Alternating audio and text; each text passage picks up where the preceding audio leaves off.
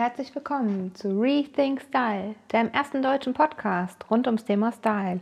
Ich bin Nina und ich zeige dir, wie du dich wieder in deiner Haut wohlfühlst und diese auch ausstrahlst. Sei gespannt, was passiert, wenn du deine Persönlichkeit nach außen trägst. Herzlich willkommen zu einer neuen Folge.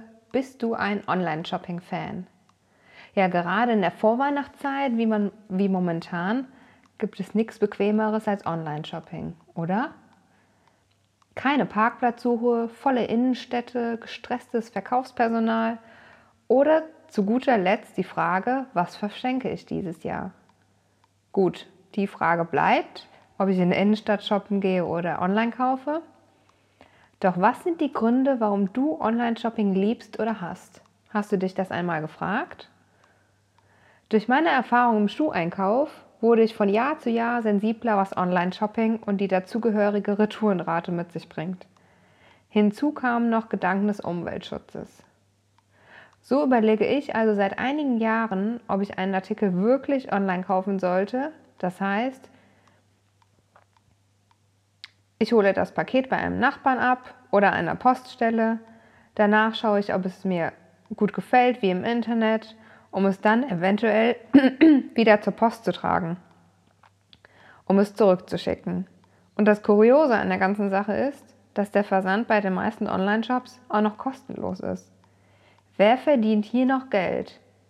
Wie hoch sind die Retourenraten, die Versandkosten und die Aufbereitung der Retoure? Und was passiert eigentlich mit der Marge? Das ist vielleicht ein an, etwas anderer Ansatz, wie die meisten von euch denken. Aber ich finde, wenn du dir einmal bewusst machst, was alles mit einer Retoure zusammenhängt, verändert sich das persönliche Shoppingverhalten komplett. Die Vorteile des Online-Shoppings liegen auch mir auf der Hand.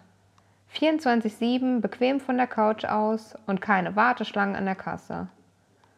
Doch was passiert mit all den Retouren, die der Paketfahrer etliche Etagen hochträgt, wir als Empfänger es irgendwo abholen, wenn wir nicht gerade zu Hause sind und dann womöglich wieder den ganzen Weg zurückgefahren wird.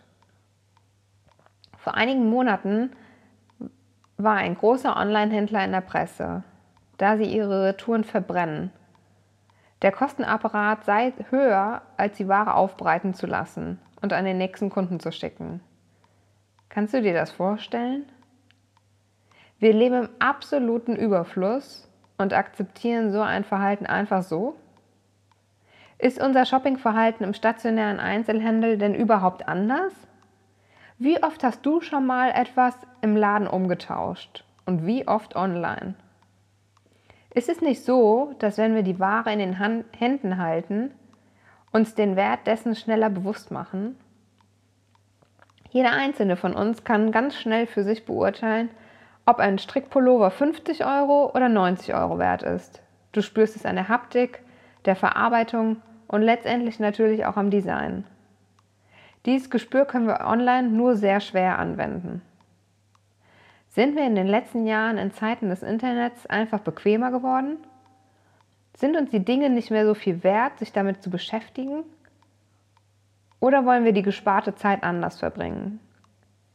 Ich shoppe gewisse Produkte wie Unterhaltungselektronik oder Deko sehr gerne online, weil ich gezielt suche, was ich brauche.